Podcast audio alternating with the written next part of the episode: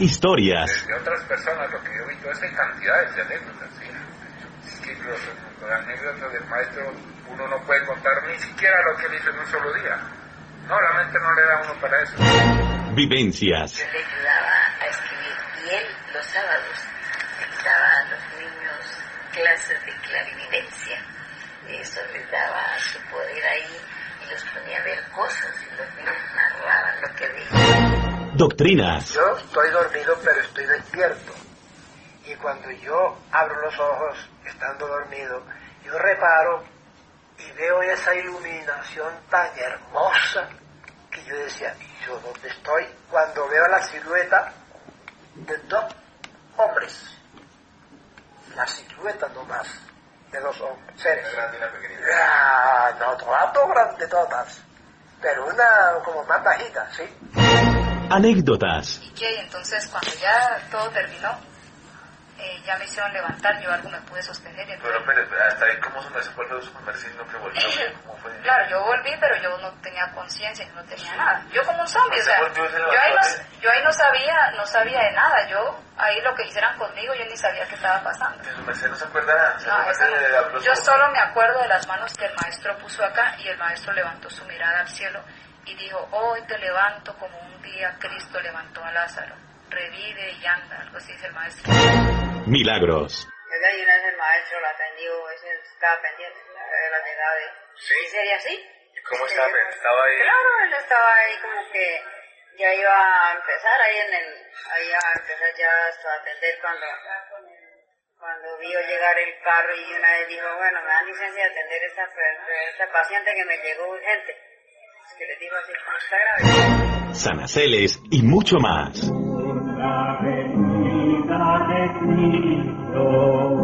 Del paso de los enviados de Dios por esta esfera, Ha Kelium Zeus Induceus, Samael Joab Bator Beor, Afrodita Raab y toda la familia real. Revive con nos los inicios de esta sagrada obra redentora en un hermoso viaje desde sus albores, pasando por los diferentes templos o remanentes.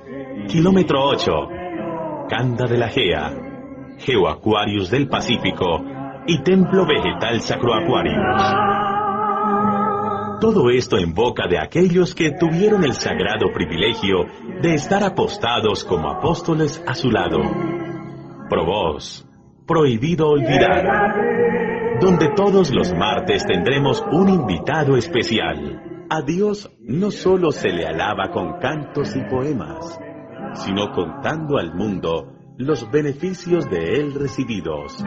Ha, Kelium Zeus Induceus. Sea este un magnífico y bendebido día a todos nuestros oidores en la redondez de esta esfera y aún fuera de ella. Estamos nuevamente y mi ser, el Mahatma Uski, en este su prohibido olvidar. Seguimos en conexión con la voz del Tao www.joventaoísta.org en Facebook, YouTube y en las diferentes redes sociales. En WhatsApp nos encuentras en la fuente virtual Sautelis.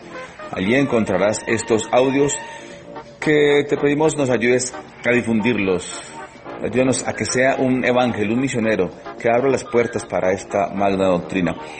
Seguimos en este especial, en esta quinta entrega, volando en las salas del tiempo junto con el venerable maestro de Don Dagón, en una hermosa doctrina histórica, eh, donde nos ha biportado, nos ha llevado mm, a través del tiempo, del kilómetro 8, heliocrón tras heliocrón, contando las vivencias, las anécdotas, las historias, eh, hermosas vivencias que sé que son un tesoro para, para todos nos, para todos los seres que nos oyen.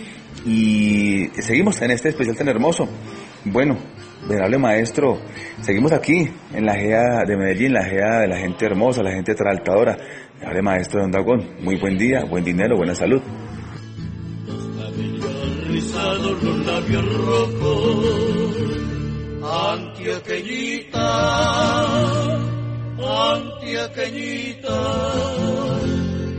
la palma del desierto está bonita. Buen día, buen dinero, buena salud, muy buen amor. Y que sea un saludo para vuestra merced y para todos los que nos oyen y nos oirán en la redondez de esta esfera y en los otros lugares del cosmos que también seremos oídos. Bien, maestro, en la, la entrega de la semana anterior, mmm, nos estaba hablando del Heliocron 1988. Sí, realmente es el año 1988, Heliocron 1694. Sí. El maestro gratísimo. Bueno, maestro, ¿qué más, qué más se dio en ese heliocrono, en ese año? ¿Qué más? Cuéntenos y, y sigamos, por favor, en este hermoso reborrido en la doctrina que trajeron nuestros padres, el venerable maestro Jaqueliun Zeus Induceus, nuestro padre Samael Joab Bator Weor, nuestra divina madre Afrodita Ra. Seguimos, maestro. Sí, desde luego. Mira, en ese heliocrón, además de, como ya contamos, que se asentó completa Inti el maestro Samael Joad Bator Beor, Samael advino en su totalidad el 5 de marzo de 1788. En ese heliocrón se produce otro evento de proporciones gigantescas. ¿Cuál es ese evento? Es el gran mensaje de Ja. De no derramar la energía genética. Hay un folletito que hay en ese que ojalá lo podamos conseguir. Es un heliocrón en el cual vibra ese y el siguiente, está vibrando el íntimo de Dios. Que hasta ese cierto nos, no lo habíamos sentido. O sea, hablábamos de Kelium Zeus a seguir del 23 de agosto del 87 ya es Kelium Zeus Induceus y ya para este Heliocrón habla el íntimo de Dios. Ja. Y viene el gran mensaje de las... Eh, para ese heliocrón también se espera ese año, se esperaba la gran profecía de Miguel de Nostradamus, cuál era del gran terremoto en el mayo de las dos lunas nuevas, que era ese mayo, el de las dos lunas nuevas. Y es cuando es eh, enviado, son enviados a ángeles ahí por las zonas de Santander y el Padre los envía con el intipán y a recibir el seno, pero el sustento lo tienen que solicitar en las casas, si hay sustento y si no, pues no se come. Se, llega se lleva el mensaje de no derramar la energía eh, casa por casa, deprisa, de rapidez. Y así se hizo. Y se hizo en esa zona. En la región de, Bucaramanga, en, en toda esa zona alrededor del kilómetro 8 y aún en la ciudad de Bucaramanga se alcanzó a hacer este tipo de entrega y en todas partes.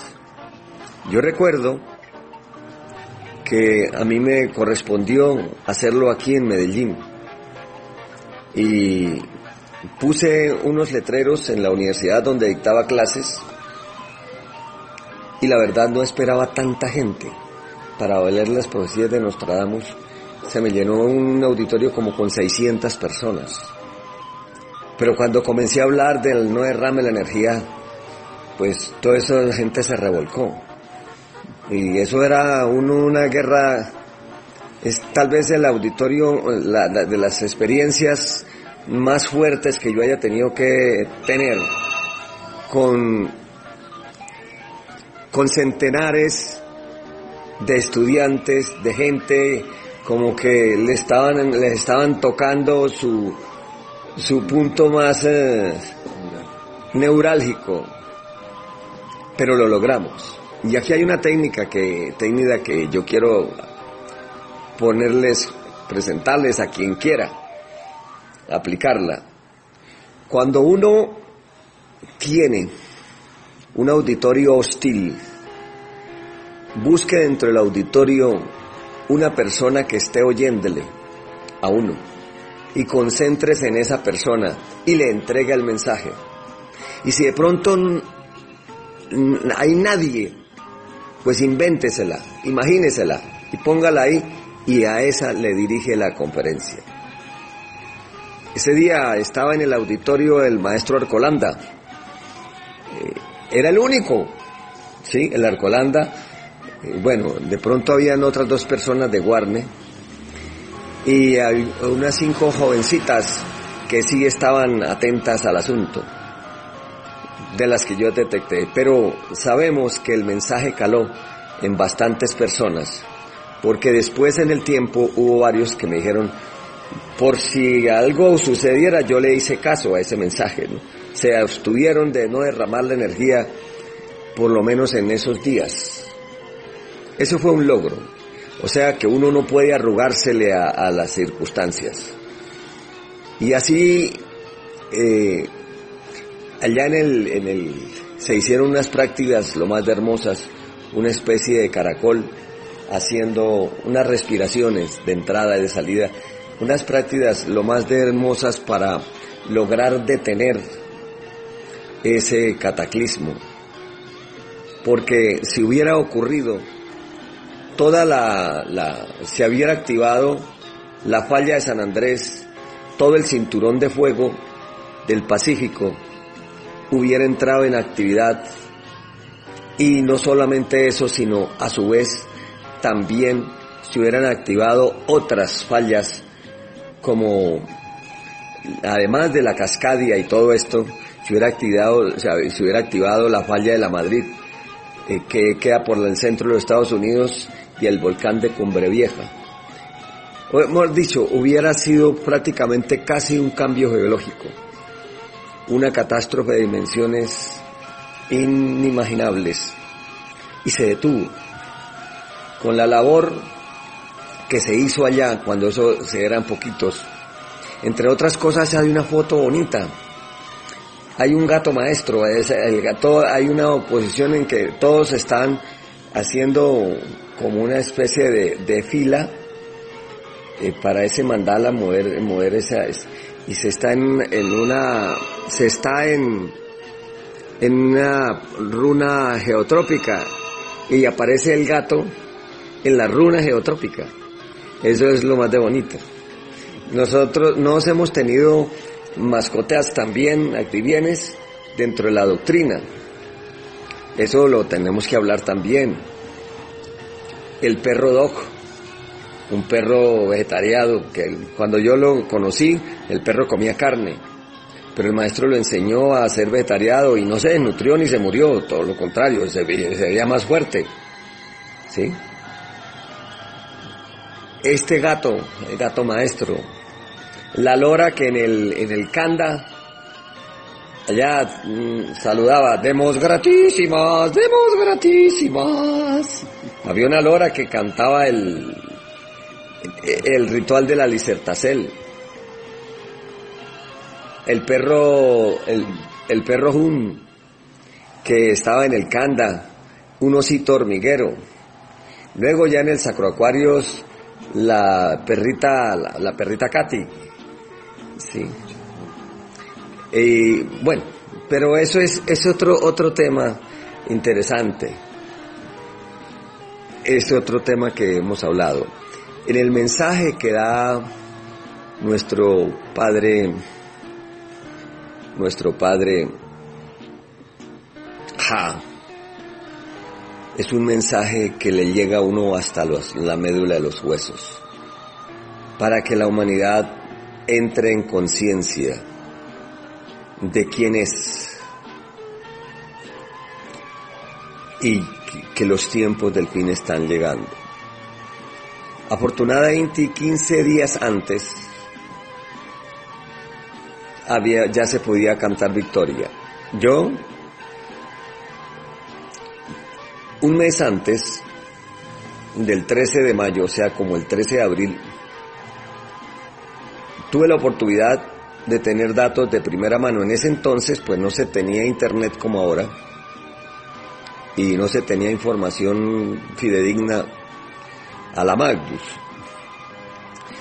Sin embargo, eh, uno de mis alumnos era, se llama Diego Mauricio Mazo, hoy es el rector de la Universidad del Ceipa en Medellín. En ese entonces eh, frecuentaba las conferencias que nosotros dábamos. Él viajó hasta San Francisco por esos días y al venir nos decía que la gente estaban, los, los, los geólogos de allá de esa ciudad estaban asustadísimos porque la falla de San Andrés estaba creciendo, se estaba, la actividad volcánica estaba creciendo de una forma inusitada como no había crecido y que en cualquier momento estaban esperando un terremoto de dimensiones apocalípticas. Entonces esto confirmó más lo que el, Padre nos estaba diciendo y por lo cual estábamos nos laborando. Pero 15 días antes del 13 de mayo se logró cantar victoria que ya no iba a pasar este hecho. No iba a pasar y se detuvo esa gran catástrofe. Eso fue en mayo de 1988. Sépase que para que eso ocurriera, hay una serie de extraterrestres también que laboran, son los Oanes, seres que vienen desde la constelación de Arturo, y que ellos propician o evitan catástrofes dependiendo del momento que sea. Estuvieron en, en Armero, en la catástrofe de noviembre de 1985, y recogiendo o, sacando gente de allí, y se estuvo en esos días allá. Nos decía el padre que se interpusieron entre el polo negativo de Hercólogos que apuntaba hacia la esfera y estaba activando una succión. Esa succión era la que estaba haciendo, activando la actividad y valga la redundancia volcánica de los volcanes para que la cual yo iría a conllevar al el terremoto que hablaba Miquel de Nostradamus. Sépase y entiéndase que ese terremoto fue pospuesto, pero no fue anulado completamente. El maestro de Hamlacker, en su voz muy bueno por ciento, ha hablado que viene otro mayo con dos lunas nuevas. Entonces, como dijo el, el, maestro Kellyon, ay que yo tuviera viteria para esos días.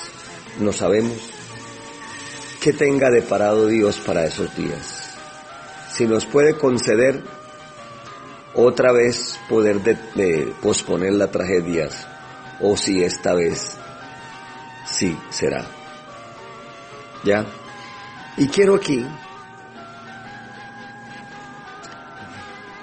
contar algo que el maestro Kelion nos hablaba.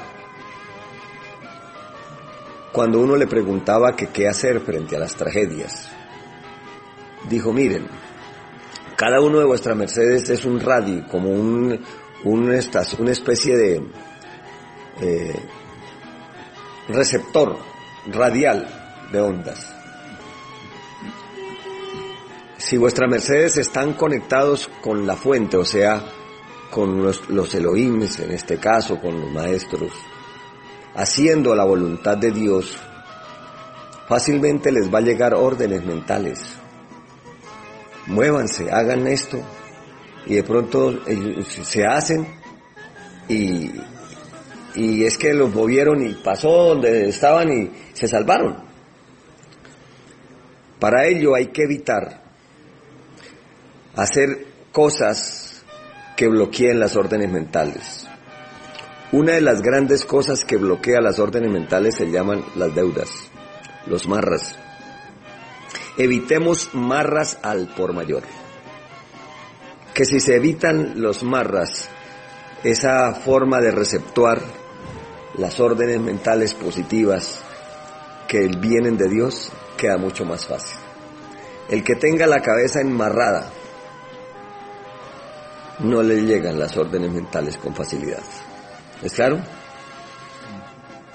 Y me viene a la mente una historia que pasó en justamente en la tragedia que pasó en Armero, el cual hubo un señor, el, el, día de la tragedia que fue por la noche, ese día de la tragedia dijo, le dijo a la esposa, mija, yo hace como 10 años no veo a un hermano, y a mí me entró unas ganas de ver a mi hermano, yo me voy para Bogotá. Digo, pues lléveme. Y fueron y compraron los pasajes y salieron. Y estando en el camino, cuando ya estaban llegando, se enteraron de la noticia que Armero se había acabado. Eso es algo parecido a lo que les estoy diciendo. Son movidas las criaturas por órdenes mentales. Por lo regular a las personas, así en general, eso las propician los oanes, sacar lo que se debe sacar. Ya. Claro que a este pueblo, al pueblo nuestro, el pueblo de Dios, el pueblo que está regentado por nuestros, nuestros padres, las órdenes vienen de ellos directamente.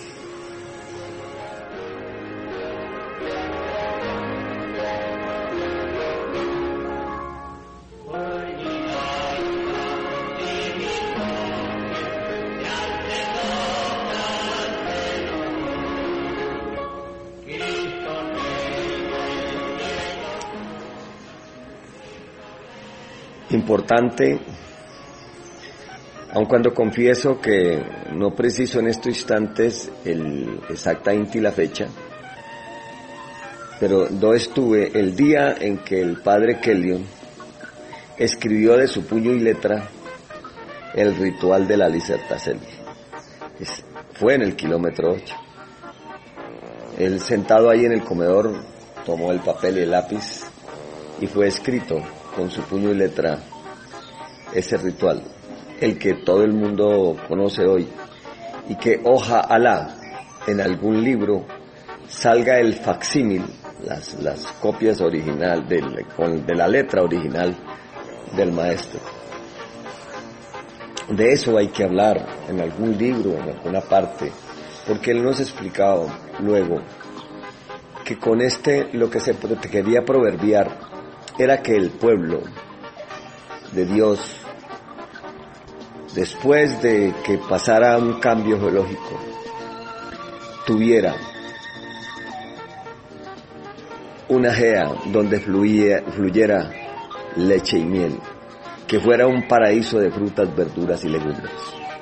Que al redecirlo y redecirlo y redecirlo en cada alicierto, eso se iba a hacer ley en quien lo hiciera. Este es un mensaje. El Magdus que oyen este mensaje y pueblo en general, el evocar y pronunciar, pero teniendo la conciencia de lo que se dice, crea en la genétida una proverbiacel a quien lo dice de vivir en un paraíso de frutas, verduras y legumbres en un paraíso que fluye leche y miel. Quien hace esta oracel consciente, inti, desarrolla la darvidad dentro de sí, porque aprende a ser sensible, aumenta, ausierta el tamaño de su alma. Cuando dice, me tortura el hambre la tierra, me torturan los seres que mueren de hambre, me tortura la amargura de las almas, hay que tuvieran la dulzura de la miel que endulza el alma. Y ahí se comienza a mejorar, a subir su estado de alma y se va proverbiando la castidad científica dentro de cada quien quien proverbia estas este este gran ritual.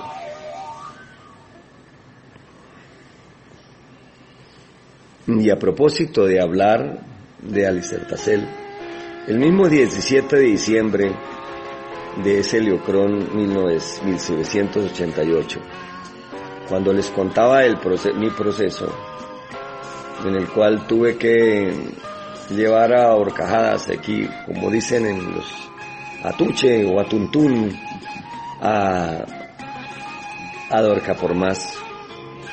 Ese mismo día se presentó un evento bastante hermoso y interesante allá en el en, ese kilómetro 8. Fue una especie como de juego, no digo ajedrez, porque el ajedrez no es de Dios.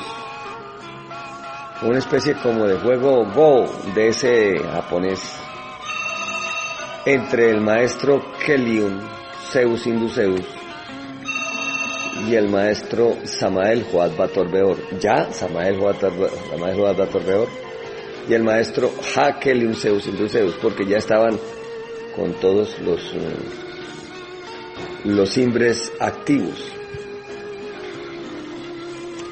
Había un, un, un canalillo que representaba los, el, hemisferio oriente y el hemisferio occidental.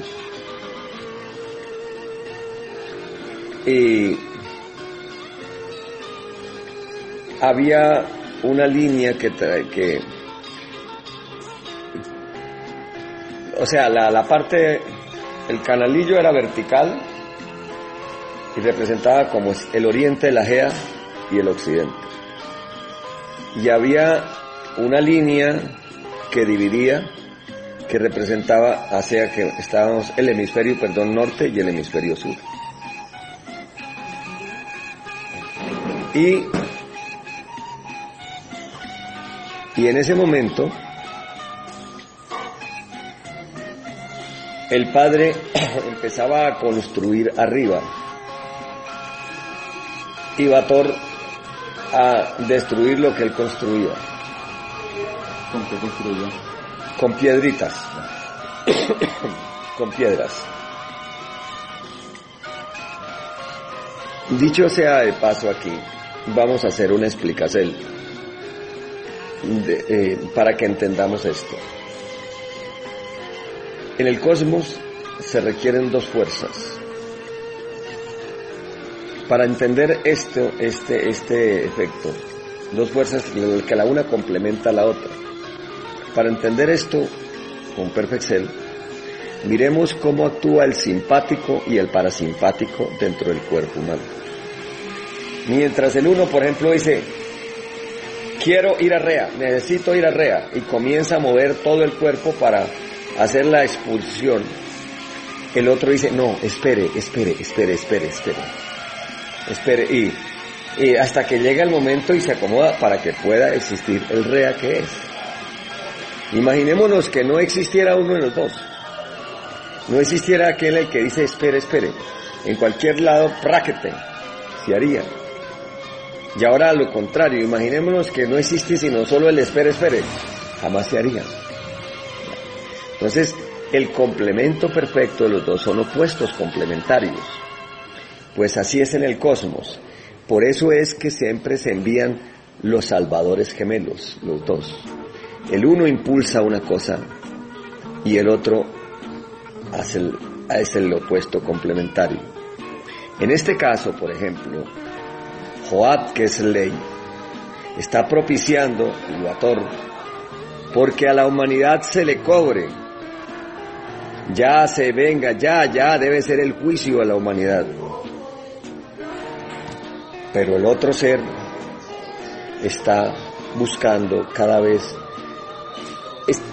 que se espere un poquitito más para poder recoger cada vez más, aún más, hasta lo último, para extraer así como el, jugo de mandarina del cual estábamos hablando, aprovechar la última gotita de posible bondad que se puede encontrar en la humanidad. Esa noche vimos ahí reflejado ese debate, esa, esa gran... El maestro luchando por construir y el otro a, destruir. Porque era menester en esa pugna el, el, maestro construyendo en medio de la maldad del mundo para lograr sacar alguna cosecha y el otro buscando hacer que pagara esa humanidad su maldad. Recuerdo tanto que construía en el norte el maestro y le destruía. Entonces él construía en el sur. Pero entonces, en un momento dado, el maestro puso una cuchara hacia el cielo. Maestro Kelion. Y el maestro Samael le tiró a la cuchara. Entonces él le puso un sombrero encima. Y no pudo llegarle la destrucción a esa cuchara. Y en ese debate grande, ese gran, esa gran pugna, tocó abandonar el norte a su suerte para poder construir en el sur y lograr también que la cucharita sobreviviera. Y así quedó. Sobrevivió la cuchara y el sur sobrevivió. Una parte del sur sobrevivió y el norte quedó abandonado a su suerte. Eso fue un gran, un gran, digo yo juego porque no encuentro otra palabra de dioses que está reflejando el futuro de esta Geagnos. Bueno, siguiendo con este tema, yo quiero contarles también que en esos, por esos tiempos, alguna vez el maestro me miró. Eso fue un heliocrón atrás. Y yo algo le pregunté de que quién había sido. Todavía yo no tenía el título de dragón, no sabía. En cierta forma yo todavía me creía muy bueno, ¿no? Me creía que era y me miró el padre. Y le dije, maestro, ¿qué me puede decir de mi pasado? Él me miró y me dijo, si tú recordaras todas tus fechorías, el peso del remordimiento te aplastaría. Y yo yo, pues yo no le, no le creí. La verdad, la verdad, la verdad, la verdad. O no tenía dimensión de esas palabras no tenía dimensión. De pronto ya uno, el respeto que él lo, le insuflaba a uno, pues, tanto como quererle no, pero no alcanzaba uno a asimilar ese momento. Pero sí me quedó sonando en la cabeza. Pasó el tiempo, vino el año 88, luego vino en 1989, y en el 88, después de que ya me enteré quién era, que era el dragón, comencé como a buscar en mis registros de Dagón.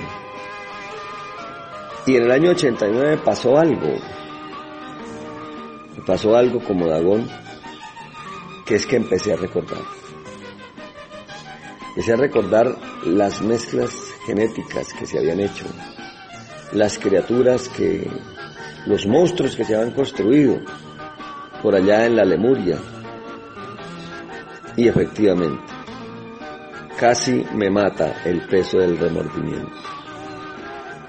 me tocó cruzarlo, es que Dios es perfecto en lo que hace. Yo cuando sentí ese desasosiego tan impresionante de saber de la cantidad de maldad que se había hecho, de criaturas, engendros torcidos que se habían creado. ¿De qué me agarraba? Me agarré de los centenares de pacientes que se habían curado, que curiosamente muchos de esos era gente que yo le había hecho mal en algún pasado y me los habían mandado para arreglarlos. Me, me agarré de eso como para que hacer una especie de cruce de cuentas y poder seguir viviendo, porque el remordimiento casi no me deja ver. Eso ocurrió en 1985, al finalizar. Eh, ahí. Bueno, de entre los tantos anécdotas, es que uno quisiera como sacar todo lo que tiene aquí en los recuerdos y plasmarlos. Quiero por ese, en este Yocrón hablar de dos eventos. Ya en 1988 ya había bastante gente. Ya había llegado gente del Ecuador. Ya había llegado gente de muchas partes. Y una vez, por una tardecita, llegó una señora que era como retardadita mental, hablaba media lengua.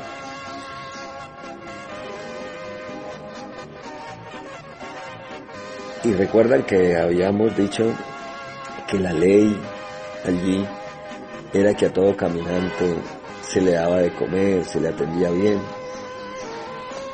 Y bueno, se sentó esa señora, se le dio de comer, se le atendió bien. Eran como las seis de la tarde, ya empezaba a oscurecerse, cuando la señora siguió su camino. Era una carretera, es una carretera, en una, un ascenso, y la señora comenzó a bajar, cuando nosotros sentimos un golpe fuerte, ¡pum! La atropelló una camioneta fantasma, pues, porque la pegó el golpe y siguió. No paró. Nosotros corrimos.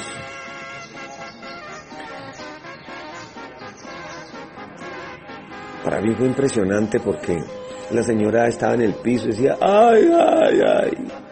Y olía a intestino abierto, o sea, le rompió el peritoneo. Se le salieron las tripitas, no a física, se le rompió el peritoneo, mejor dicho, internamente. internamente. Y se olía, olía a lo que huelen los intestinos. Entonces, eh,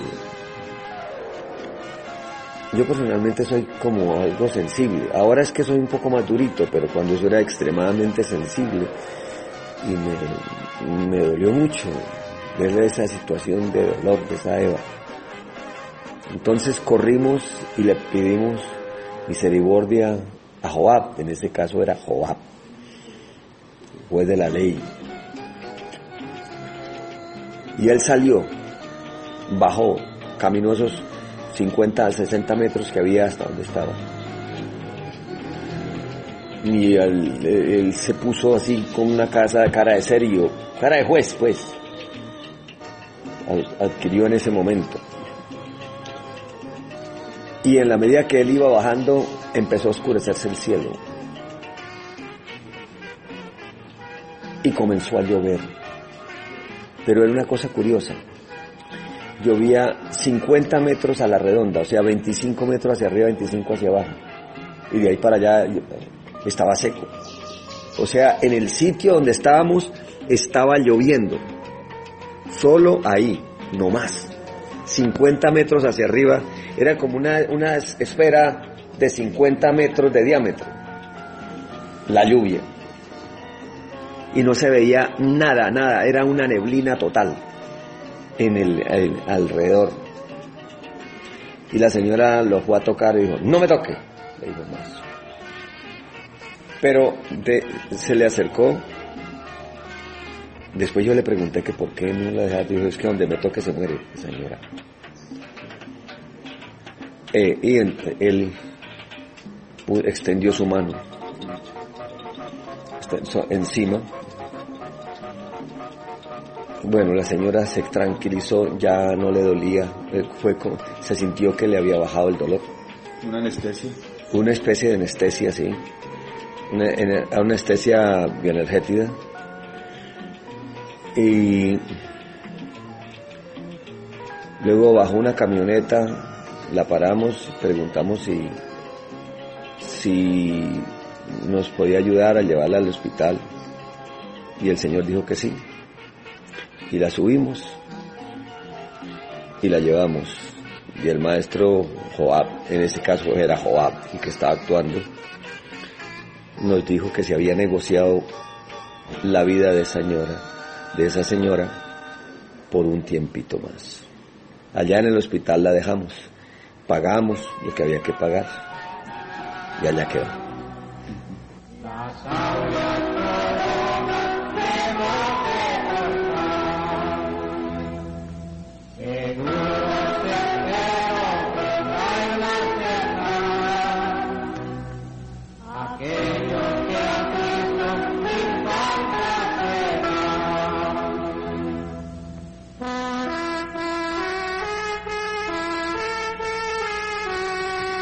Bueno, aquí tal vez sé que hay muchas más cosas para contar del 8, pero por ahora pasemos al Kanda. Tuve la fortuna, la dicha de que en un abril de 1987 yo viajé junto al maestro Kellyon cuando él se, trasla- se trasladó, o sea, se biportó desde el, desde el 8 hasta, hasta el Kanda. O sea, eh, ya salió del 8 ya para no volver al 8 sino salir. Yo viajé con él. Ya había monjes allá en el, en el Kanda. Recuerdo que al llegar, nosotros llegamos como a la 1 de la mañana y estaban haciendo un proceso en el granel, el panza kia mori. Se acordarán los que los antiguos monjes del panza kia mori, que se echaba uno un, un, un poco de melado en, a la altura del ombligo y se levantaban unas una- unas canecas eh, en una forma de pesas ahí en el granel. Panza Kia Mori. Ya se acordarán y quienes participaron de él es posible que lo, lo expliquen con más lujo de detalles. Eran las épocas que también se hacían los tirotallos, la gran bestia y las tatacoas una práctica hermosa para uno desprenderse de las cosas más densas. Todo el año el Heliocrón 87 se enseñó esto, eh, esas tres zonas. Viene ese, ese ya, es un heliocrón hermoso, en el cual hay conexeles con se empiezan las llamadas telefónicas, las conexeles, la micel para el mundo entero, para Colombia y para otras partes. Mm, recuerdo entre esas varias. Una que se hizo para para Tuluá, en la cual el maestro Kellyon explicó sobre la momia del maestro Samael Aumbeor que supuestamente todo el mundo esperaba que volviera el maestro como momia y el padre explicaba perfectamente que esa momia se había perdido porque al desencarnar el maestro Samael, parte de, los átomos crísvidos que tenía la momia quedaron en el cuerpo que fue enterrado, pero allá en el de allá ya quedó con, partes contaminadas, o sea que se perdió del todo. Por tanto, ya los que están esperando esa momia no llegarán. Porque desde el pecho para arriba fue enterrada, fue cremada en el, con el cadáver de Víctor Manuel Gómez. O sea que, el que, la, la que quedó allá en Egipto pues está buena desde el pecho para abajo, pero el pecho para arriba tiene los, los átomos antiguos. Ya no sirve.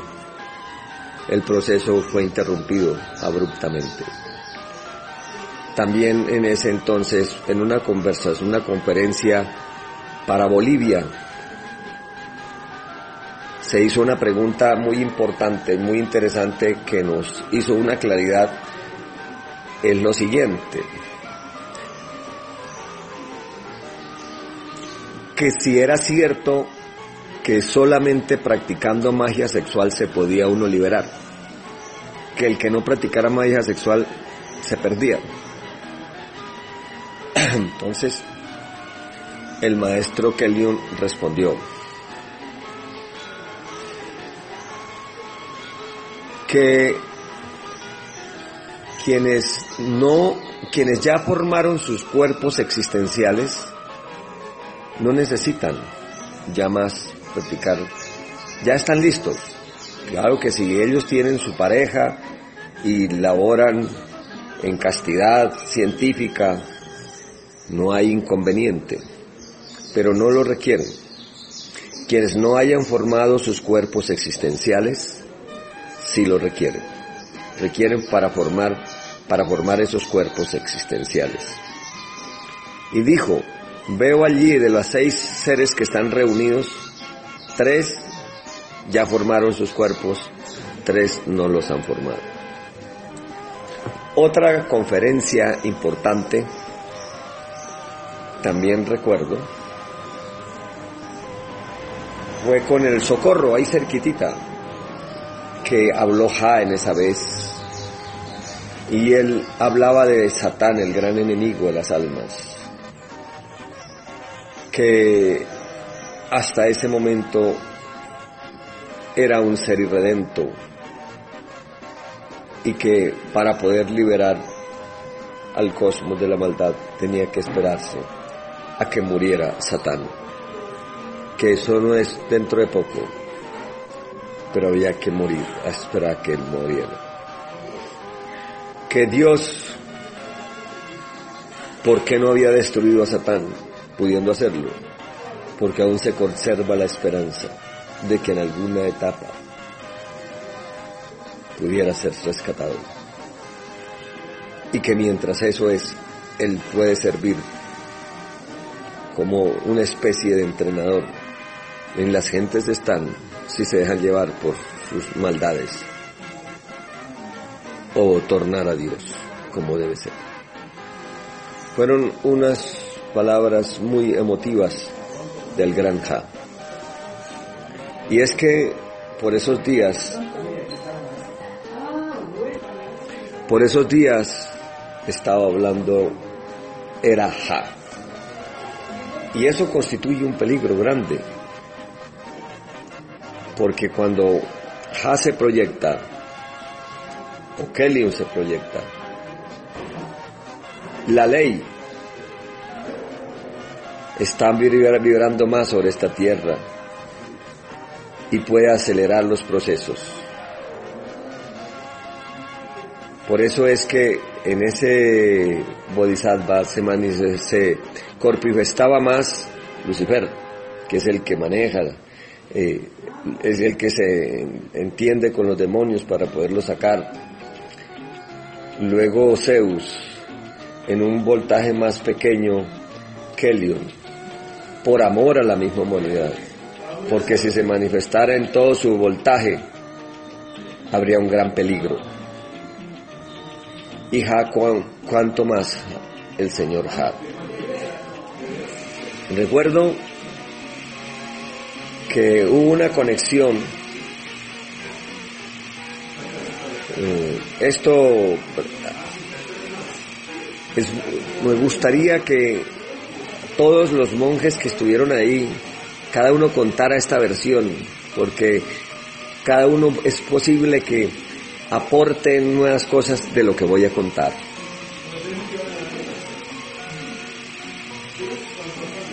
Llegó un momento en que una llamada, esa llamada, en el Canda había un salón de conferencias pues para ahora pues, sería muy pequeño, pero era un salón que ahí era donde se reunían. Cuando eso todo el mundo podía grabar. El maestro Kellyon estaba sentado con el teléfono en la mano, alrededor había una mesa con grabadoras, todo el mundo ponía grabadoras para poder grabar lo que el padre iba a decir.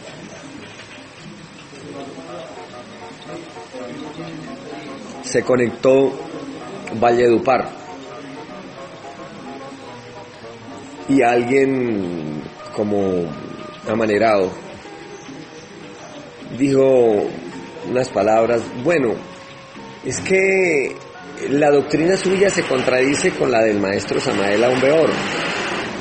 Pero bueno, eso no es lo importante. Y él hizo una pregunta sobre los mamas. Entonces el maestro dijo, antes de contestar su pregunta, quiero que me diga en qué se contradice mi doctrina con la del maestro Samael Aumbeor. Y entonces dice, bueno, eso no es lo importante. Y insistió con la pregunta de él. Entonces le vuelvo a decir el maestro, vuelvo y le insisto que no puedo continuar hasta que me aclare en qué se contradice mi doctrina con la del maestro Samael Aumbeor. Y entonces el tipo es que el público se impacienta, bueno, y volvió a hacer la pregunta. Y en la medida que iba transcurriendo eso, el cielo comenzó a oscurecerse, a oscurecerse, a oscurecerse. Sobre el Kanda. Sobre el Kanda. Y a la tercera vez que el tipo respondió mal, cayó un rayo. Y el rayo pasó por el teléfono. El maestro se quemaron todas las grabadoras. Se quemó el cable del teléfono. El maestro se iluminó y las y se le chamuscaron la puntita de las barbas. No fue más lo que le pasó. O sea, el maestro absorbió ese rayo. Las grabadoras se quemaron. Prueba de que era un rayo, rayo de verdad, verdad, verdad. Está en las grabadoras que quedaron quemadas alrededor. Ya. Y el padre dijo, cuando se restablezcan las comunicaciones, eh, busquen a esa criatura porque se le quemó el alma a ver qué podemos hacer porque él tuvo la desfortuna no de hablar con Lucifer, sino de hablar con Ja. Y eso fue para su desgracia en este momento.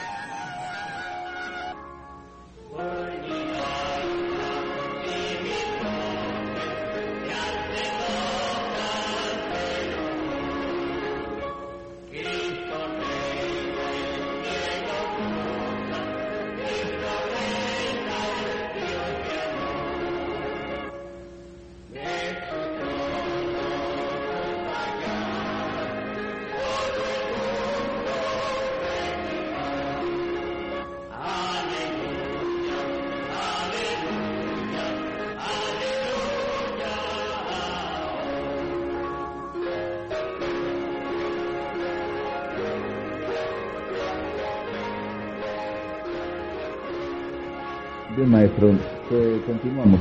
Hasta aquí hemos hablado de, la maestría de maestros, de seres eh, de Mahatmas, de, de Mahatma no hemos tocado el tema, ni siquiera de dragones, maestro, y menos de, de demonios o de dimbeles. Ilústrenos, por favor, ¿cuándo empieza esto? ¿Cómo el proceso, por favor?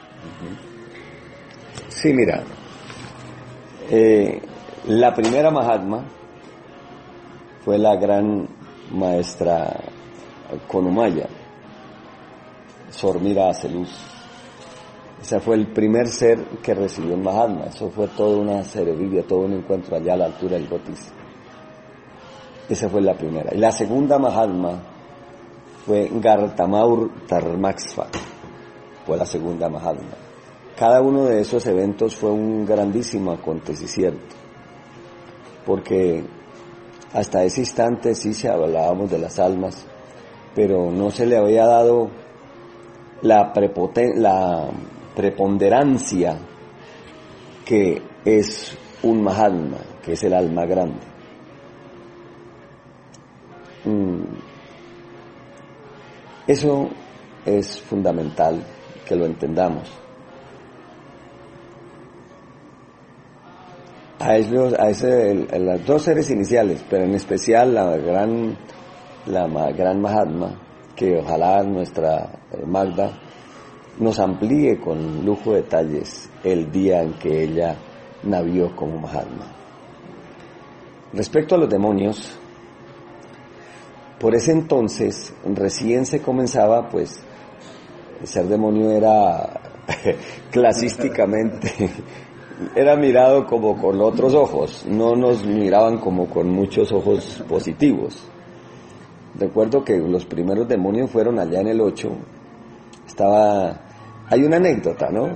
Al principio estaba asociado los demonios con la raza negra, que es un concepto errado, ¿no? Pero recuerdo que me cuentan, yo no estuve, que necesitaba al maestro para el proceso de agar. Dijo, necesito un demonio, un demonio que me ayude. Y sacaron a Charrusquín tallado desde, el baño. Maestro, eh, eh, eh, que, que el maestro necesita, Tenorio, Tenorio, que necesita un demonio. Vaya, vaya, vaya.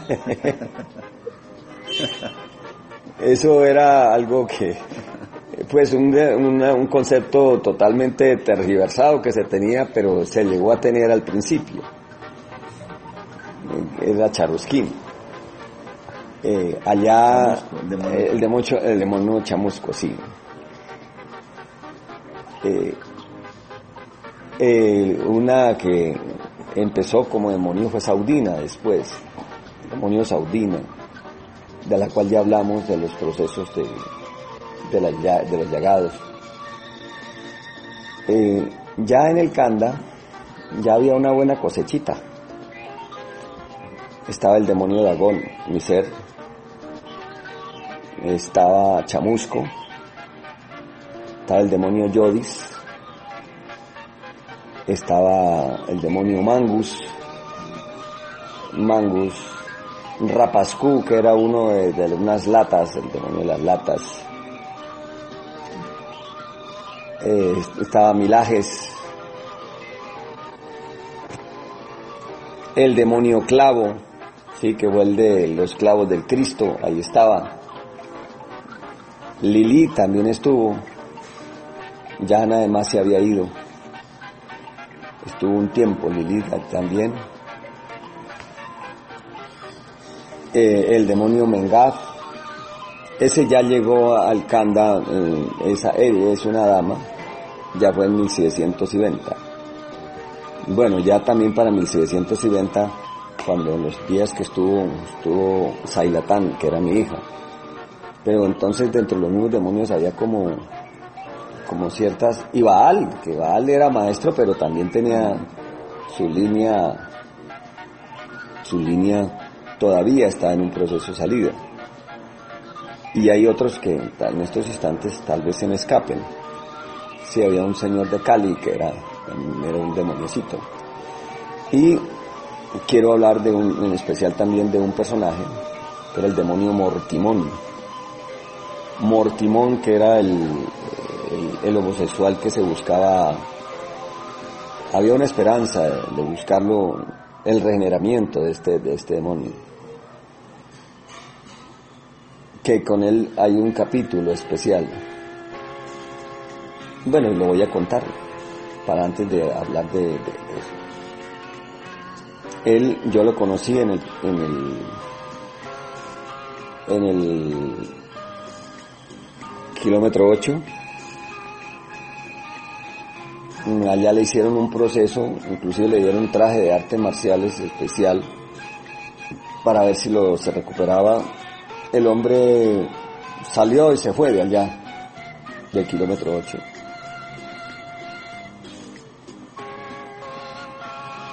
Estando en, en Cali, yo me desplacé a vivir a Cali en el año 85. Hubo una comunicación cuando el maestro se comunicaba con la ciudad de Cali y él pidió que yo le ayudara, lo abogara para que él lo recibiera y yo abogué por él. El maestro se movió a compasión y lo recibió para darle una nueva oportunidad. Era otro monje. Él fue con la mamá. Y, pero el hombre no se comportó a la altura. Y ya por los años 91 entró en un proceso de capricho muy grande. Y hubo un día en el cual el, el padre, cuando eso ya no hablaba, él le pidió que fuera. Le pidió, dijo que necesito aquí a Mortimón. Entonces fueron a buscarlo y dijo que él no quiere venir. Entonces yo fui a decirle viejo, el maestro lo está necesitando, lo encontré fumando. Y dijo, no voy. No quiero ir. Dije, no, no haga eso, no, haga eso, no se revele contra el padre, eso no está bien bien. No, a mí qué me importa. Yo, yo me, si me da la gana me voy y, y- y cuando me dé la gana vuelvo, no tengo problema. Dije, no las cosas no son así, no haga eso. Y entonces, mientras en ese momento le dijeron al padre que él no quería venir, pues yo que me lo trajeran. Y lo llevaron, lo llevaron entre cuatro, allá lo llevaron, como el que lleva a alguien así en un cargamento. Y entonces el padre no le preguntó por qué no quería ir. Le puso un proceso, en ese proceso estábamos hablando con los procesos de la yuca, ¿te acuerdas? Eh, hacer los, los ¿cómo es que se llamaba? Bueno, para sembrar yuca. Tantos procesos, tienes tantos procesos de yu- de yuca. Y él dijo, no los voy a hacer. Y en eso el padre dijo, entonces, perdiste la oportunidad de redimirte para siempre. Era un día soleado como estos. Y en el momento en que el maestro Eliseus leyó lo que había escrito el maestro y dijo, perdiste la oportunidad para siempre, ¡pum! Un rayo. Se oyó un rayo, como quien dice la sentencia fue sellada con un rayo. Y el hombre salió del templo. Un año después me llegó un mensaje de él que por favor lo ayudara ante el maestro. Pero yo me acordé de las palabras del hombre, que él entraba cuando le daba la gana. Yo ya no le sería yo un alcahuete haber hecho eso. El hombre nos, me contó el hermano de él que se llama Agustín, que por allá en un bar, en un cabaret, lo mataron. Lo agarró la recurrencia. Esa es la historia triste de Mortimón.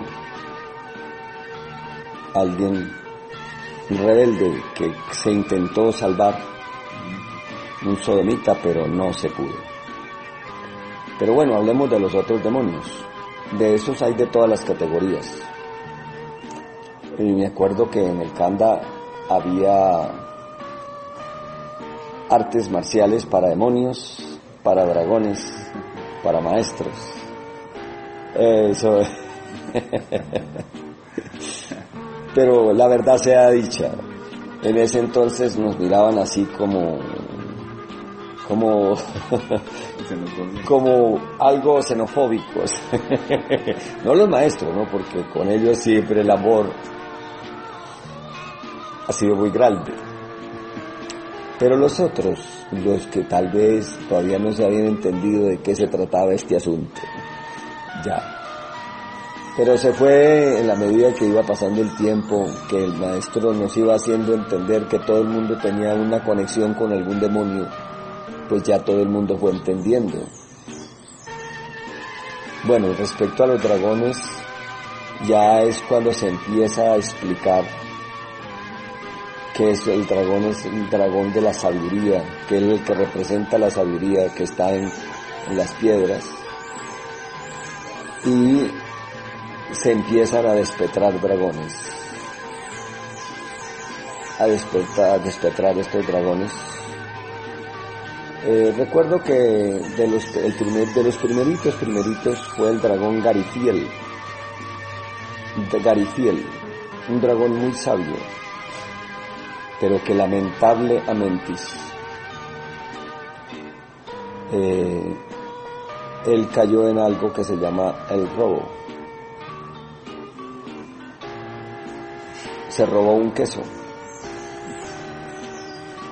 Y le quitaron ese dragón, todos nosotros en ese entonces usábamos unos una escarapela y aquí uno pues demonio dragón, eso que entre otras cosas a Charrusquín se le olvidó el demonio chamusco, se le olvidó quitarse esa escarapela y llegó, se fue al socorro a mercar y todo el mundo le miraba, es que demonio, demonio chamusco, todo el mundo asustado. y a mí me pasó que llegaron unos llegaron unos esto venezol, eh, unos um, brasileros pero eso fue más adelante no eso no fue en el primer canda y tenía el de, demonio dragón ¿cómo así que demonio dragón? eh, teníamos esa escarapela el dragón Garifiel recuerdo tanto eso fue durante el proceso del Gotis que hay que hablar del Gotis. El maestro lo procesó por, por el robo ese. Se había robado un queso. Y le quitó, yo estaba ahí a 50 centímetros de distancia de ese hecho. Y le quitó, le arrancó la que escarapela del dragón Garifiel. Y dijo, ya es el demonio Garfio y le puso una imagen, pidió una imagen del, del, gato Garfield y se la pusieron ahí. Y le cuento que inmediatamente yo ahí presencié así de primera fila, platea, ¿sí? El momento en el cual el rostro de él cambió. Le creció la nariz, así se le, se le movieron los, la papada, el rostro de sabio que tenía en cuestión de un segundo cambió totalmente. Doy fe de eso porque yo, como les digo, estaba a 50 centímetros de ese hecho.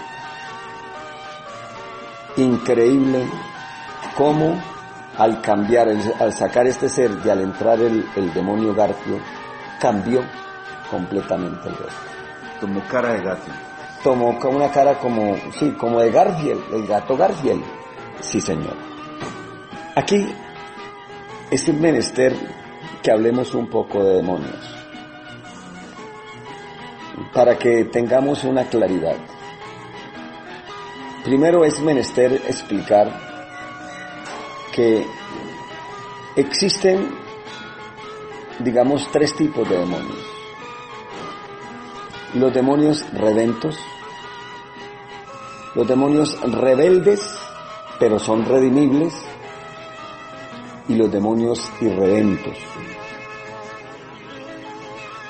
Los que el maestro Traponía ubicaba ahí, se buscaban por lo regular demonios redimibles, rebeldes todavía, pero que fueran redimibles, que fueran más redimibles.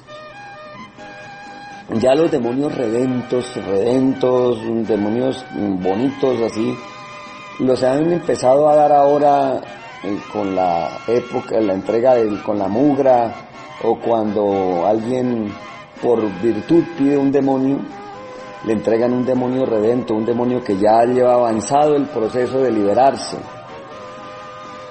O sea, ese, podría decir que ya está en los caminos de ser luz. Pero por regular en esos tiempos lo que se entregaba era un demonio, un demonio rebelde, pero que necesitaba mucho procesamiento, mucho más para ser redimible. Había unos que necesitaban mucho, mucho más que otros.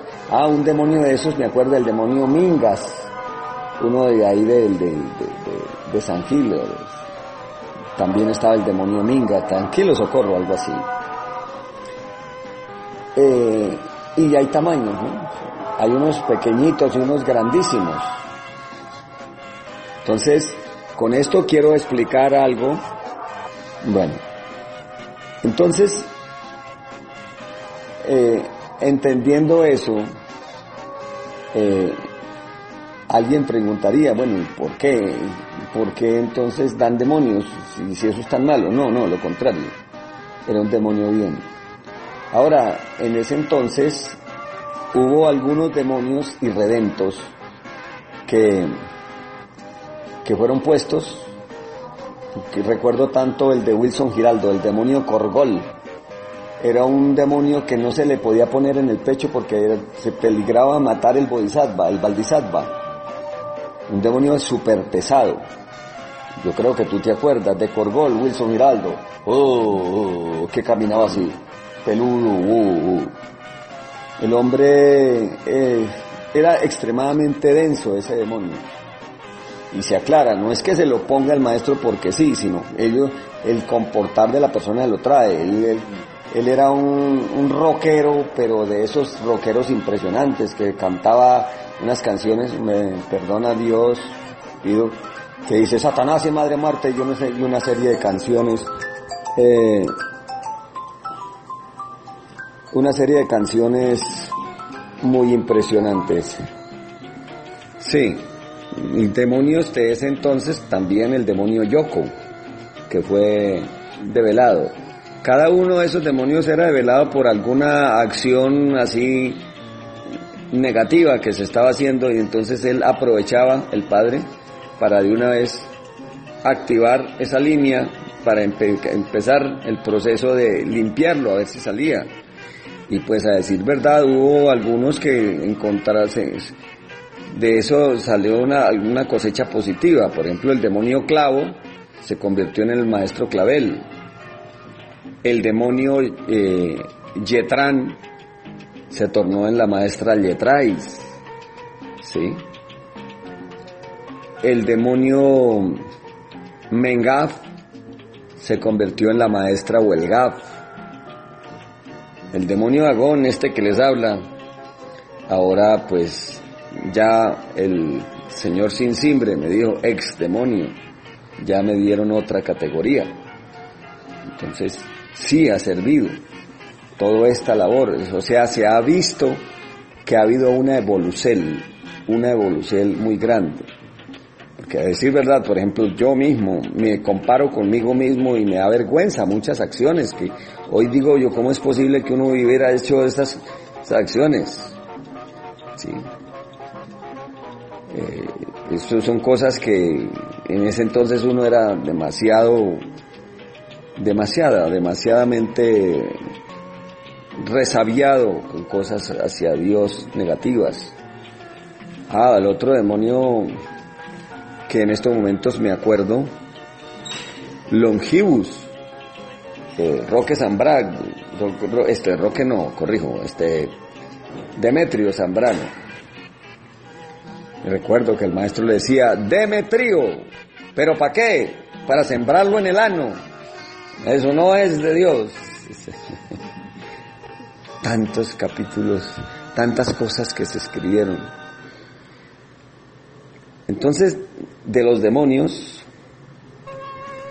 eh, el maestro a veces buscaba rodearse de demonios, porque cuando se activaba mucho la energía de Lucifer para poder corregir tanta la maldad de esta tierra, se rodeaba de demonios, porque tal vez los demonios eran los que más estaban acostumbrados a esa vibración de juicio que el Padre estaba haciendo.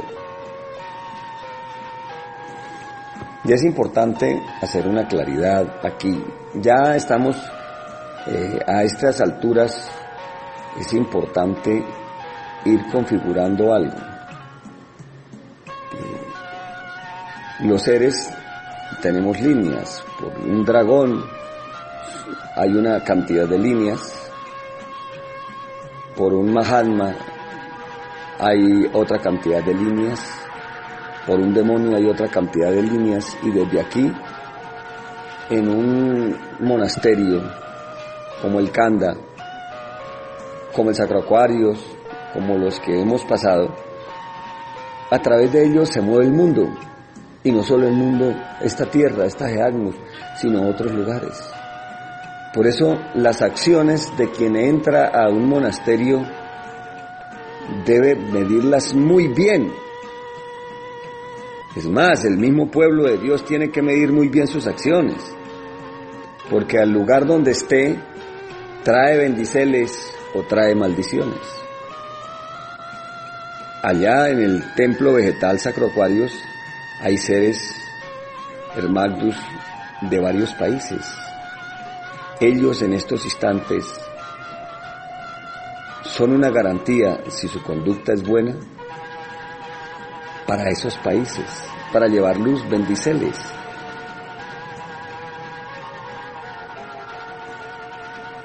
El Padre nos explicaba que este pueblo representa el íntimo de Dios. O sea, por los justos vive la Gea. Hay lugares donde no se producen catástrofes porque hay seres justos que vive la Gea. Vamos a explicar algo de eso, un poquito. Mire, cada país, nos explicaba el padre Kelly, cada país en la Gea, entendiendo país como unas regiones, por ejemplo España es un país de países, tiene varios países. En Estados Unidos cada estado es un país. Eh, cada país tiene tres inmortales, maestros inmortales que no se muestran al mundo, pero son seres cuya única misel es receptuar la energía, mutarla y pasarla a la esfera. Al insertar la esfera de, de porque es que espera, cuando la esfera no se alicierta, se alimenta de fosire, que está en la sangre derramada y propicia eh, tragedias, guerras. Miren que en los mundiales siempre ha habido una tragedia, una guerra o algo, porque la gente le entrega su, su energía, le tributa su energía al gol. ¿Ya? Entonces, por ejemplo, con las multirunas, ese es un gran, una gran mutacel que no solo beneficia, y de hecho beneficia a quien las practica, las hace las prácticas, sino que hay una gran producción de fojare para la esfera. Por eso el padre Taljaver dice, frente de defensa es cosmo esferal. ¿Sí? y eso alicierta la esfera. Entonces, ser de este pueblo, si laboramos con las disciplinas de este pueblo, nos hace muy grandes.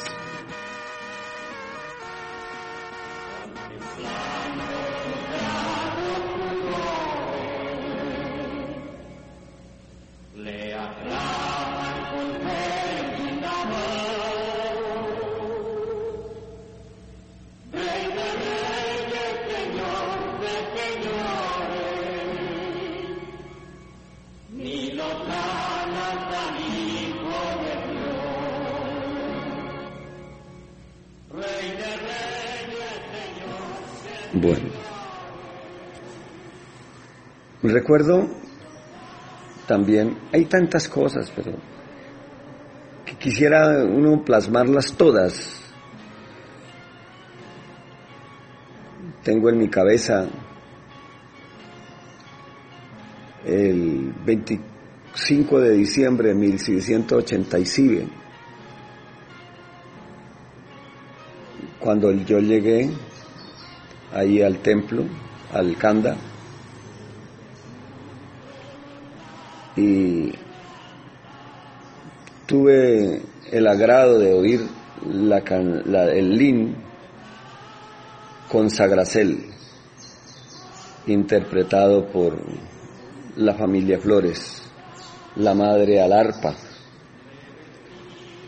la maestra Faladical cantando y los hermanos interpretando los instruciertos. Eso era algo celestial, muy celestial. Por alguna parte creo que tengo ese link. Es algo como fuera de, serie de esta esfera. Ese día el Padre dio una conferencia sobre los infiernos. Empezó desde el Averno, desde el Amentis, subió al Averno, fue ascendiendo, pasó por las regiones del mar de Ica, por las regiones del Tartarus, subió a la Vichy, subió a Lagartis, siguió ascendiendo por los Hades hasta llegar al Chambalá y al Potala. Fue algo hermoso. Ese fue ese día. Fueron los mismos días en los cuales al maestro Samael Joad Torbeor le quitaron los seres. Se le, le quitaron los seres, eso fue ya por el atardecer, duró tres días sin los seres. Él después nos contaba que él sentía ganas como de morirse, como de, quitar el sabiteria. Por eso le sacaron todas las cosas que pudiera hacerse daño, las sacaron de allá. Porque es que no hay peor desgracia que uno tener a Dios dentro y luego perderlo. Ni hay algo más grande que uno poder tener a Dios dentro. Eso pasó en ese entonces. Fue un evento gigantesco en que el padre hizo la comunión con papaya, porque papá ya quiere decir, papaya quiere decir papá, ya, papá ya, en esa época. Fueron también los días en que llegaron por primera vez tres mm, brasileros producto de las llamadas que se habían hecho ese heliocrón. De esos nos quedó uno, el gran Mahasoilao, que hasta hoy sigue firme en esta doctrina, el rabino Mahasoilao. Y así nos encontramos con el heliocrón 1720. En ese heliocrón viene un gran proceso por alguna razón yo quedé sin labor y me fui de monje. Y empiezo a ser monje y llegué en un abril. Y el padre me recibió con un proceso que era llevar agua primero en las magdus desde la puerta hasta unas botellas e irlas llenando con los magos. Eso era para propiciar en nos el proceso de la castidad y de cuidar las aguas. Yo recuerdo que en ese entonces tenía huequitos en los dedos, todavía se me, por la comisura de los dedos, tenía, yo sufría mucho porque eso no, se me salía el agua. Eso no llegaba casi con agua en las manos pero fue tanto el esfuerzo que, mira, cambió. Ya en estos instantes pudiera hacer eso perfecta íntima. Eso es una muestra de que uno puede cambiar su, la configuración de su cuerpo. Es que si uno hacía así y miraba entre la comisura de los dedos, en esa época yo tenía, era, se veía luces, o sea, había huecos y por ahí se salía el agua. Pero con esos esfuerzos de querer llenar esas botellas, eso fue muy hermoso. Luego el padre fue extendiendo ese proceso al gotis. ¿Se acuerda del gotis? No, luego el gotis que era traer dos, eso era desde un charquito llamado un llamado el gotis y traíamos con dos cucharas. Teníamos que caminar toda una pradera. Era como un kilómetro y medio, ¿tú recordarías? Un kilómetro, kilómetro Un kilómetro y pedacito. Con una carretera en el medio. Sí, y ya teníamos que atravesar la carretera para llegar y depositarlas en las botellas. Y ahí, además de eso, el padre, y luego fue el fogotis con fuego y agua, eh, y carbón, y eso, eso ya entró todo el mundo a ese proceso, el proceso del gotis. Que entre otras cosas, los dragones tenían que hacer un proceso, unas cosas, de unas medidas. ¿Se acuerda que tenía que llenar la botella? Era el 10% del peso de, de la sangre y los dragones el 33%. Eh, a los demonios creo que les dio algo, les, decía, les daban, les, se les, eh, tenían que, eran, no, creo que eran los demonios, tocaba hacer algo, unos ciertos, ciertas runas tenían sosteniendo el agua. Esto nos, nos dio un gran poder de mutar nuestras aguas de poder sostenerlas. Es que más de un kilómetro con un par de cucharas uno sosteniendo la agüita para que no se le cayera. Eso le generaba a uno en sus gónadas un poder de contención. Nos activó los principios de la, de la castidad, del guardar las aguas. Nos reproaxeló nuestra genética. Una bendicel. Yo me miraba y mi vida en ese aspecto fue antes, tuvo un antes y un después. Porque lo hicimos, buscamos hacerlo a plena conciencia con todas las de la, de la que la ley exigía. Entonces uno sentía el cambio físico al aplicar estas cosas. Épocas hermosas. Y en, por esos días hay que contar algo ese mismo día que yo llegué, en abril, estaban procesando, justamente eh, fue el día que llegó el, nació el demonio, estaba el demonio clavo, y había una lucha en lo interno, estaba el gran calmar, y a calmar le quitaron, a calmar le quitaron un demonio que fue condenado a muerte es el, caso impresionante. Presenciamos la muerte segunda de un demonio, el demonio Shultan, que era el demonio que en ese momento tenía calmar. El demonio Sultán murió. O sea, la muerte segunda. Es un proceso que eh, él tenía el dragón calmar, es un dragón de tierra, que esa es otra historia también.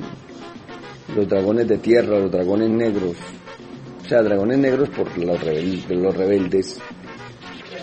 Ese estaba ya, eh, acuérdate que estábamos hablando de los tres tipos de demonios, hay un demonio redento y el demonio sultán ya era un demonio que ya no tenía redención y ya no había marcha atrás y ese demonio fue procesado pasado por la muerte segunda.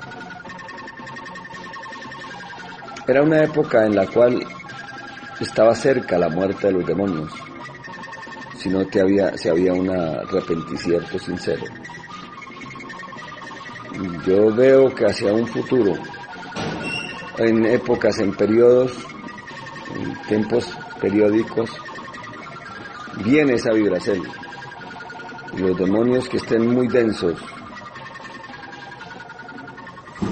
pasan a la muerte segunda, pueden pasar a la muerte segunda.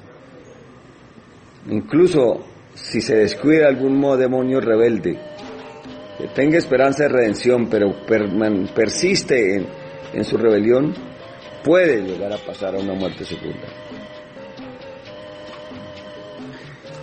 En ese proceso del Gotis fue la época en que más a mí me procesaron. Me procesaron todo lo que fueron las malas cuentas. Todo lo que fue malas cuentas fue procesado. Era de proceso en proceso yo lo que uno dijera, el padre le sacaba por otro lado. Le sacaba por otro lado. Yo recuerdo que inclusive yo estaba midiendo mi botella con otra botella cuando me doy cuenta que la botella con que estaba midiendo tenía una añoma o como una especie de, por debajo, de aire, de una burbuja. Y entonces me estaba quedando mal medida. Ay, no, no, no. Ay, ay, casi que le llevo las cuentas así como acomodadas por la... Porque las botellas parecieran iguales, pero no son iguales. Unas botellas champañeras, verdes de esas, eran donde se medía el agua. Eh, pero, pero fue una, época interesante en la cual todo lo que tendría uno, tuviera uno de, de avivato, o sea, de tumbador, el Padre se lo medía para que uno pudiera sacarse ese leudo para siempre de su cuerpo. Fue la época justamente en que se, eh, avanzó en, ¿se acuerdan que les hablaba de una intichiflocoleidoscosis? Que era una desconexión con la divinidad, que en el cuerpo físico se veía como una desequilibrio, una desestabilidad, que no había un control en el cuerpo al sacar estas cosas, todas estas mm, malas cosas, mal leudo, de, y, en, la medida que fue entrando el peso y la medida justa a uno, esas cosas se fueron arreglando. Se fueron arreglando perfectamente, ya fue naciendo en uno un control totalmente diferente. Por ese entonces también me acuerdo del, del Octacosmos primero, que era un 8 que estaba pintado en el, en no, ahí en el granel. Y se hacía una labor sobre ese octacosmos, porque él decía, cada palabra sucia que alguien pronuncia, recuerdo que mi hermano José tuvo una visión en la cual veía a Cor en ese momento como una gran hidra que de sus siete cabezas salía permanentemente bestias y cada bestia era una palabra maldicha o algo discordante de son producido en el mundo. Salía una bestia de esas. Ahí se empezó la lucha contra Cor, pues aunque se entiende que Kor siendo un demonio grandísimo, pero es tal vez de los más grandes que hay, tiene esperanza de redención. Con todo lo que ha hecho, tiene esperanza de redención. Quede claro. Hay una frase que solamente la cito aquí no voy a dar detalles más. Me miró el Padre en esa mitad del gotis. Cuando intenté hacer esa medida con la botella y que quedó como mal medida, dijo, por tu altura, Aragón, no moriste, pero si hubiera sido un demonio más pequeño, hubieras pasado por la muerte segunda. Ay, Dagón, si tú supieras cuántos tienen que morir para poderte sacar, para que tú salgas. Si eso lo dijo Aragón, que comparado con Cor es un pequeño insecto, ¿Cómo será con, con Cora? Eran unas épocas muy bonitas. Recordamos que por eso entonces estaban las horas, las horas eh, eh, primero las rocas, los procesos de las rocas, y las horas monasterio. O sea, el que cometía un error o alguna cosa, el proceso era tantas horas monasterio, tantas horas monasterio. Eran sacrógesis que había que hacer ahí, se ponían tres inciensos, al lado izquierdo, al centro y al lado derecho el granel, y ahí se hacían las, las sacrógesis tantas horas.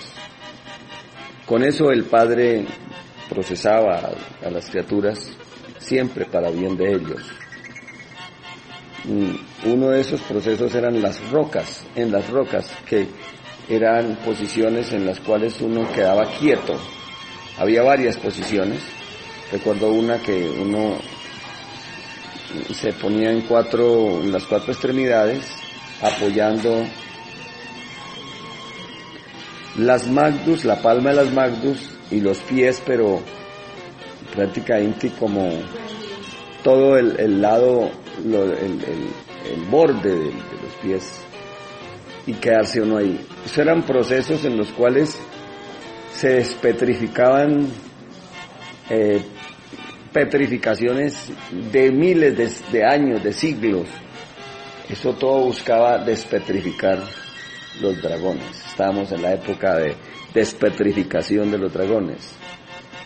Eh, eran unos, otros era, era como dar un paso con el pie, pero en cada posición levantaba el pie uno, se quedaba un tiempo, bajaba el pie un poquitico, hasta que cada eran despetrificaciones y uno sentía por dentro que esas petrificaciones milenarias se comenzaban como a mover, como a, mo- como a mover, como a mover. Salimos. En las horas monasterio, recuerdo alguna vez, de eso recuerdo dos, dos hechos muy importantes. Uno me pasó a mí.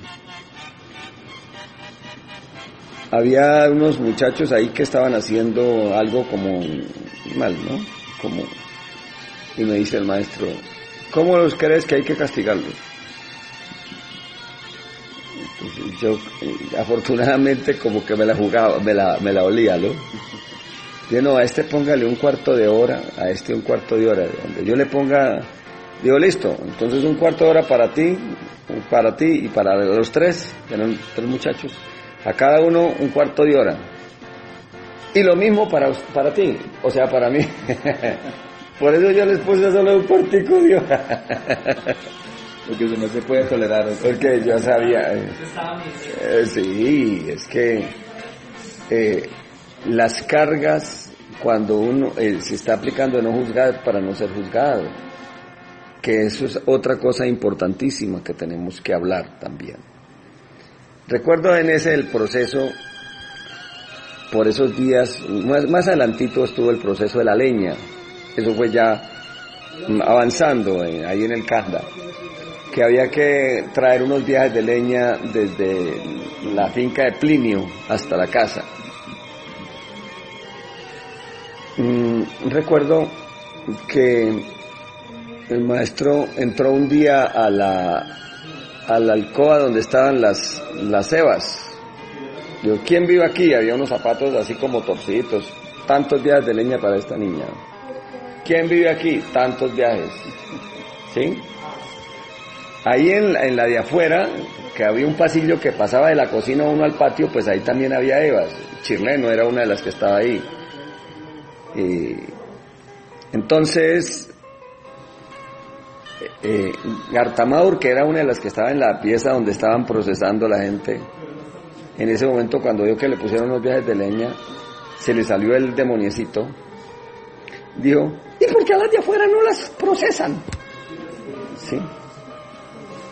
Entonces el padre dice, me había movido a compasión con los seres de afuera. Él lo designaba con las, las, las evas de fuera, porque ellas tienen que eh, soportar un pasillo.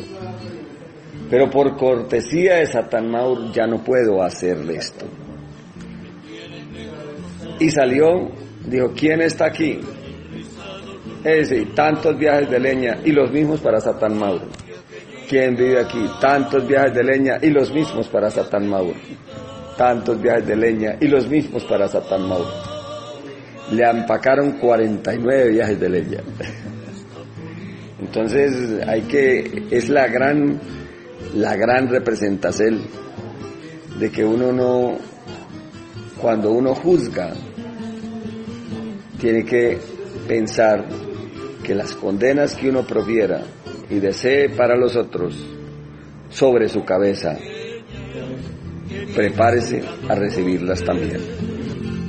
Donde son más extensos los horizontes, por ti daría, por ti daría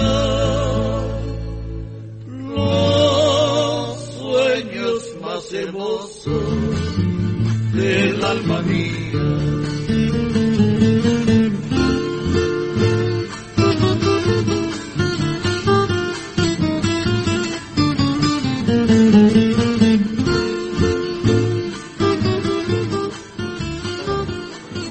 Venerable maestro de Don, gratísimas porque mm, es completo la sabiduría.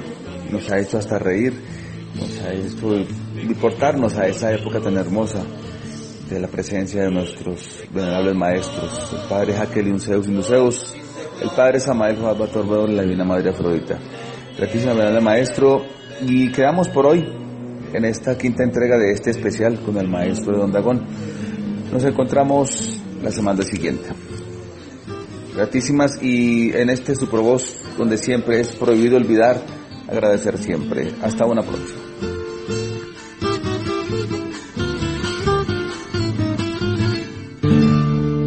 Quien pudiera no prohíbo decir firmeza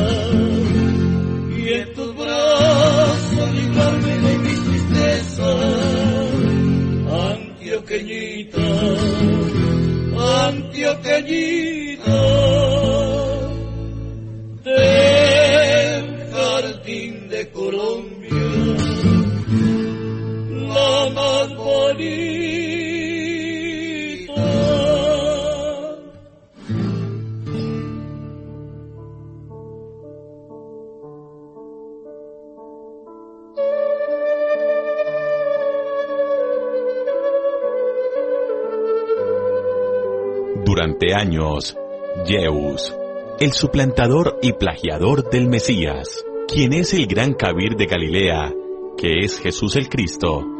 Este Yeus, como asesor del emperador, recomendó quemar las ciudades para en su negra intención borrar los registros que habían quedado del Cristo, al ser registrado en varias registradurías, causando gran ignorancia y engaño al pueblo del presente y venidero. Esta historia no licenciaremos que se repita, porque ese es el propósito de la bestia perseguidora de nuestros enviados de Dios de esta época, que es borrar sus historias, sus milagros y testiciertos. Por eso aquí te decimos, prohibido olvidar.